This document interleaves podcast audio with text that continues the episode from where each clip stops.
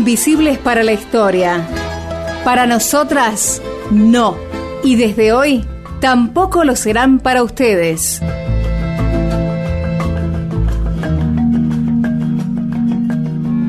Es una fecha muy importante, querida Nuri, porque se trata en el Congreso de la Nación, en unos poquitos minutos más, la ley de cupo laboral trans denominada Loana Berkins Diana Zacayán.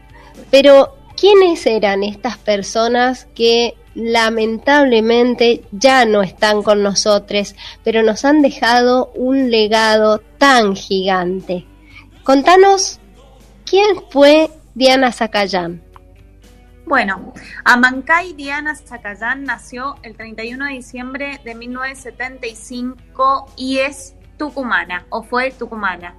Pronto su familia se trasladó a la localidad de Gregorio Laferre en, en el partido de La Matanza, Buenos Aires. Durante su juventud fue víctima de violencia institucional debido a la persecución sufrida a razón de su identidad de género por parte de las fuerzas policiales, dado que en aquella época la identidad trans era considerada un delito. Un delito de verdad, o sea. Eh, se acercó al Partido Comunista en esa época en la cárcel, comenzando así su activismo que mantuvo incesantemente hasta sus últimos días. Para entender la militancia de Diana, antes hay que entender algo que hemos hablado en nuestro programa, que es la discriminación y la criminalización que ha padecido y lamentablemente todavía padece el colectivo travesti trans en la Argentina. Y esta discriminación se torna la causa de todas las violencias que atraviesa ese colectivo, quitándoles derechos como el derecho a la educación, a la salud, a un trabajo formal y por eso esta ley que estábamos mencionando, ¿no? Zacayán luchó con ímpetu para mejorar su vida y la de sus compañeras y así fue como formó parte del programa Diversidad Sexual del INADI, dirigió la Asociación Internacional de Lesbianas, Gays y Bisexuales y también fundó el Movimiento Antidiscriminatorio de Liberación. Además, integró el Frente Nacional por la Ley de Identidad de Género y ¿sabes qué, Nuri? Fue la primera travesti en recibir su DNI con la inscripción del género femenino. Qué genia. ¿Vos sabías que tuvo grandes logros su activismo? Consiguió que se respetara el nombre de la identidad de género autopercibida en todos los hospitales y centros de salud a través de la sanción de la resolución 2359-07 del 2007, amiga, imagínate, del Ministerio de Salud del Gobierno de la Provincia de Buenos Aires. Además, estuvo presente en proyectos de atención a la salud, incluidos los de consultorios médicos exclusivos para la población trans. En relación con el derecho a la educación, coordinó un programa para que sus compañeras, compañeros y compañeros retomaran importantísimo esto y fundamentalmente, como decíamos, ella fue quien promovió la sanción de la ley de cupo laboral trans de la provincia de Buenos Aires, que es precisamente desde esa ley donde se ha tomado gran parte de la que esperamos que hoy se debata y se apruebe en el Congreso de la Nación, porque dice que el sector público estatal en la provincia de Buenos Aires debe em, ocupar en una proporción no inferior al 1% de la totalidad de su personal a personas travestis, transexuales y transgénero que reúnan las condiciones de idoneidad para el cargo y debe establecer reservas de puesto de trabajo a ser exclusivamente ocupados por estas personas, con el fin de promover la igualdad real de oportunidades en el empleo público. La verdad que una genialidad, todo, todo, todo lo que llevó adelante. Eh, nosotras estamos expectantes ante esta ley que se va a tratar ahora y es muy importante. Diana no pudo ver la trascendencia ni los resultados de las medidas y de todo lo que llevó adelante porque fue asesinada el 11 de octubre del 2015. La autopsia estableció un total de 27 lesiones en su cuerpo y hemorragias internas y externas como causal principal de su muerte. Durante el ataque fue golpeada, atada de manos y pies, amordazada y apuñalada con un arma blanca. En el 2018 uno de los perpetradores del asesinato, de este transfemicidio, Gabriel David Marino, fue condenado por el delito de homicidio calificado por odio a la identidad de género y por haber mediado violencia de género.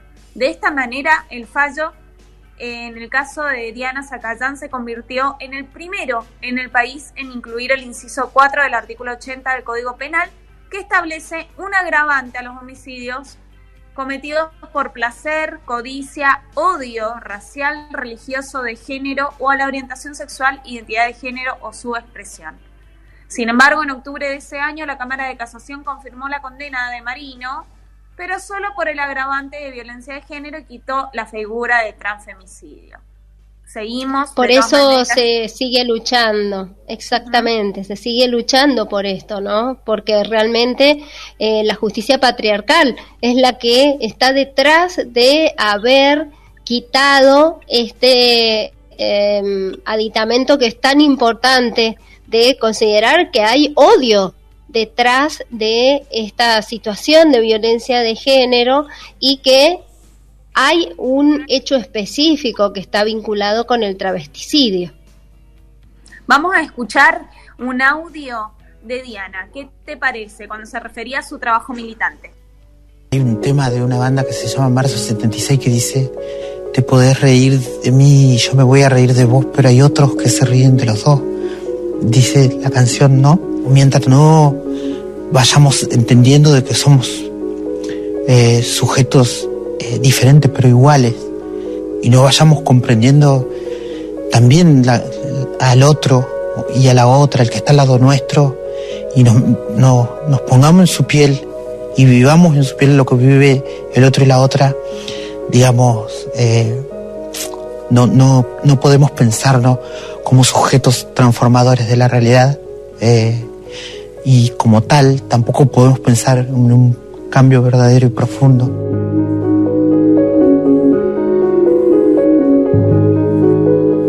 Para hacerlo de verdad hay que hacerlo con todos, con todas y con todos, con el que falta, con el que no está, con, con, el, con ese pibe que, que, fue abusado y que, y que, que tiene esa carga encima y que eh, tiene que estar fumando paco y que son los pibes que después llenan las cárceles y, y entenderlo y recuperarlo y transformar. Se puede recuperar, se puede. Y te lo dice una persona que ha atravesado, eh, y, digamos, situaciones tremendas y que sí se puede, que digamos que se puede. Y más eh, se puede cuando, cuando lo haces, digamos, apoyándote en el otro.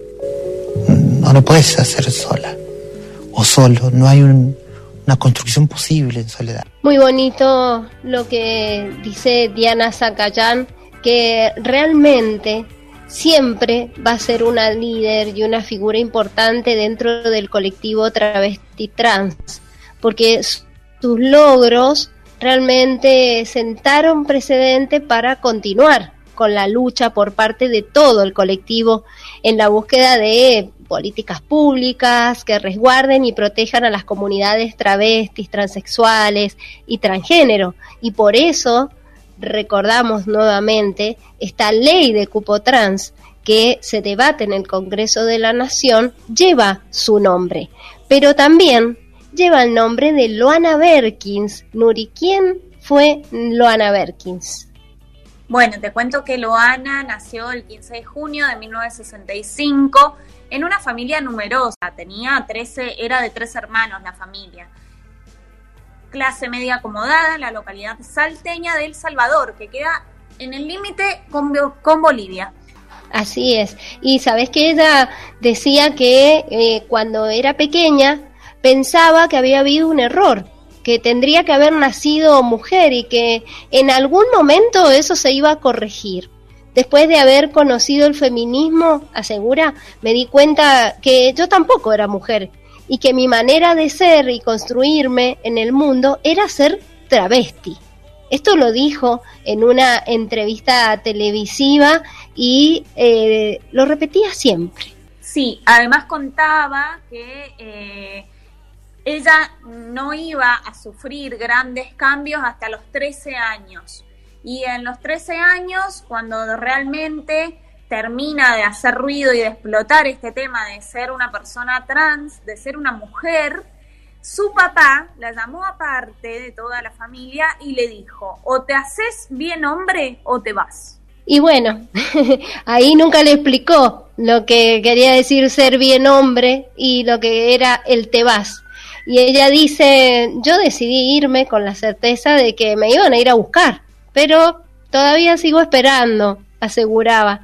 Ahora, visto a la distancia, dijo en esa entrevista, para mí fue una cuestión liberadora y no me arrepiento. Eh, fue empujada a la prostitución como única alternativa de sobrevivencia.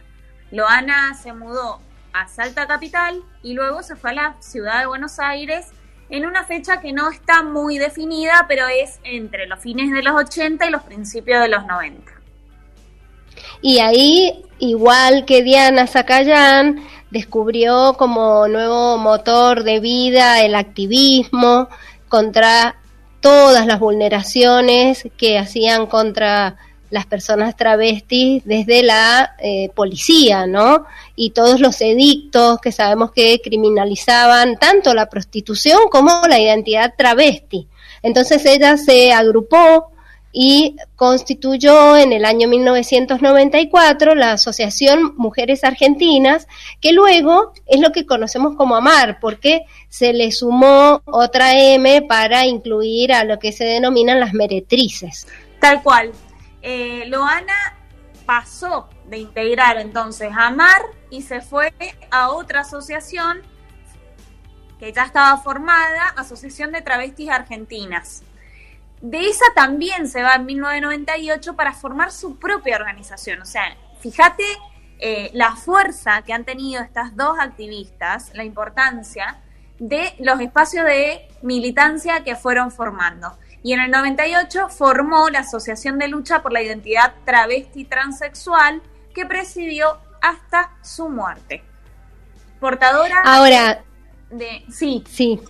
Eh, portadora de un gran carisma, sin duda. Tenía gran confianza en ella misma, una capacidad exquisita para reírse de sí misma, eh, como todas las cosas preciadas. Y además ella lo dice en varias entrevistas, así que si no las han visto, búsquenlas, googleenlas porque son muy importantes. Además, eh, lo usaba no solo como un recurso narrativo, sino también como una estrategia de supervivencia. Ella siempre lo decía. Fue pionera abriendo puertas que parecían selladas para la comunidad travesti trans. Ahora, mm, una de las principales batallas, así como recién decíamos en el caso de Diana Zacayán, que fue la ley de cupo laboral en Buenos Aires, eh, fíjate que Loana fue quien eh, peleó muchísimo por la ley de identidad de género, que ya sabemos, esta lucha fue entre el 2010 y el 2012. Ella fue también la primera persona trans de todo el país en conseguir un empleo estatal y en postularse a diputada nacional. Además, fundó la primera escuela cooperativa de trabajo para personas travestis trans la textil Nadia Echazú, que aún hoy sigue funcionando como una alternativa a la prostitución para socias, acorde con el perfil netamente abolicionista que siempre cultivó Loana. Y sabes que acá me permito contar dos cosas importantes de Loana, porque yo tuve la posibilidad de conocerla, yo la entrevisté en el Encuentro Nacional de Mujeres, de San Juan. Y lo que hacía Loana, como vos decías, siempre golpeaba las puertas, porque te cuento que hasta ese encuentro no había talleres donde se trabajara sobre las identidades diversas vinculadas con las personas travesti, trans, y entonces ella decía, no queremos estar en talleres de mujeres porque no somos mujeres, y defendía eso, queremos talleres para personas trans. Y también ella, eh, cuando era detenida por la policía en Buenos Aires, en la cárcel, les enseñaba a leer a sus compañeras. Entonces, por eso militó tanto la educación, ¿sí? Y así es como se crea después el eh, bachillerato Mocha Celis, porque Mocha Celis era una de sus compañeras de prisión, donde ella, no de prisión, sino porque no estuvo en una cárcel em, exactamente detenida, sino en las comisarías, viste, que las metían presas, y entonces todos esos días que estaban detenidas ahí, ella le enseñaba a Mochacelis a leer, entonces cuando pudo, creó con todo el colectivo el bachillerato Mochacelis para las personas travesti trans. ¿Querés que la escuchemos?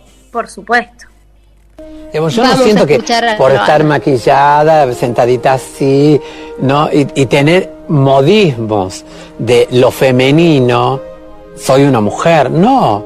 Y por tener una cierta genitalidad tampoco soy un varón. Entonces, lo que nosotros somos, yo soy yo misma, porque yo soy salteña, gorda, negra, periférica, eh, de origen boliviano. ¿Me No es solo el travestismo lo que da mi identidad.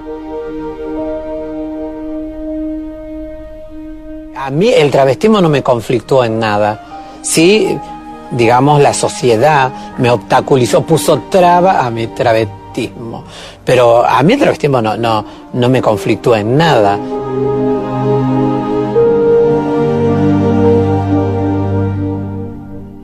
Instaría a todas las personas, sean de la orientación sexual que sean, de la identidad de género, de la nacionalidad, de la etnia, de la raza, que realmente se atrevan a vivir en sus propios términos. Porque si no, ¿qué sentido tiene la vida? Entonces, yo realmente en mi lápida me encantaría que ponga, acá ya yace la travesti más feliz del mundo, porque realmente elegiría ser travesti. Bien, ahora sí, no, no, es impresionante. Aparte, grandota, imagínate con mi tamaño parada al lado de ella con mi grabadorcito entrevistándola, miraba para arriba, me sacaba como tres cabezas con esa fortaleza, con esa fuerza y, y muy compañera y muy luchadora, ¿no? Porque conmovida en lo más profundo por el asesinato de su compañera de activismo y amiga Diana Zacayán, una de las batallas que alimentaron su espíritu inquieto en su último año fue